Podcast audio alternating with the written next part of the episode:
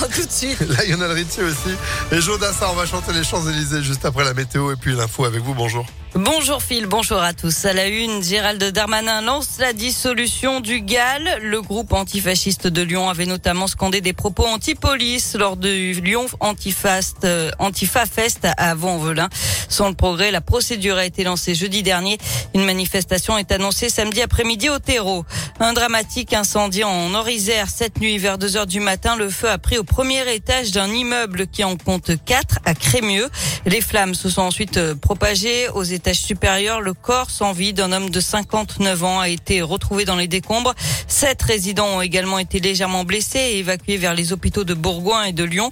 Une trentaine de personnes vont être relogées. Le feu est éteint. Une école vandalisée dans l'Ain à Trévoux, près de Villefranche. Les 120 élèves de l'école maternelle des Corbettes n'ont pas pu être accueillis dans leur classe hier matin. Le mobilier, les armoires, les couchettes, la peinture destinée aux travaux scolaires, tout a été mis en dessous. dessous. Une enquête a été ouverte pour retrouver les auteurs de ces dégradations. La ville appelle des témoins des faits à se signaler auprès de la gendarmerie. Le gouvernement appelle au calme et au dialogue en Corse après l'annonce de la mort d'Ivan Colonna. Gabriel Attal, le porte-parole de l'exécutif, assure que toute la lumière sera faite sur l'agression dont le militant indépendantiste a été victime en prison. Il avait été attaqué par un détenu radicalisé. L'annonce de son agression avait créé des émeutes en Corse pendant plusieurs jours.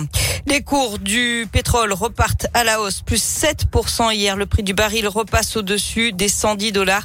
Les prix à la pompe devraient donc suivre dans les jours qui viennent.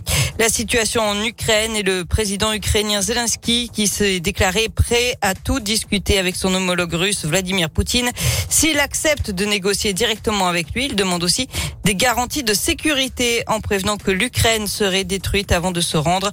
La France a acheminé hier 55 tonnes de matériel médical, informatique, du lait pour les enfants, ainsi que des groupes électrogènes vers l'Ukraine via la Pologne.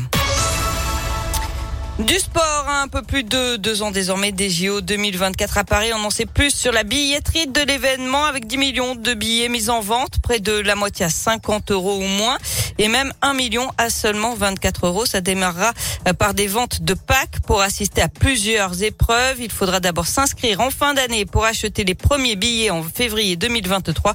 Puis les billets à l'unité, eux, seront vendus à l'automne 2023.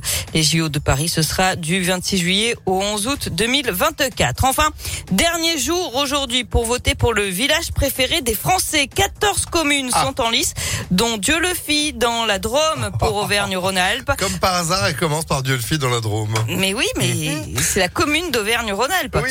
On connaîtra le gagnant dans le courant du mois de juin sur France 3. Vous avez jusqu'à 23h59 pour voter sur le site internet de l'émission et vous pouvez voter plusieurs fois. En même temps, c'est joli, c'est vrai. Dieu le fit. C'est bien Oui. les vacances là-bas, c'est sympa. Merci beaucoup Sandrine pour l'info qui continue sur impactfm.fr. Vous êtes de retour à midi? À tout à l'heure. Allez, à tout à l'heure.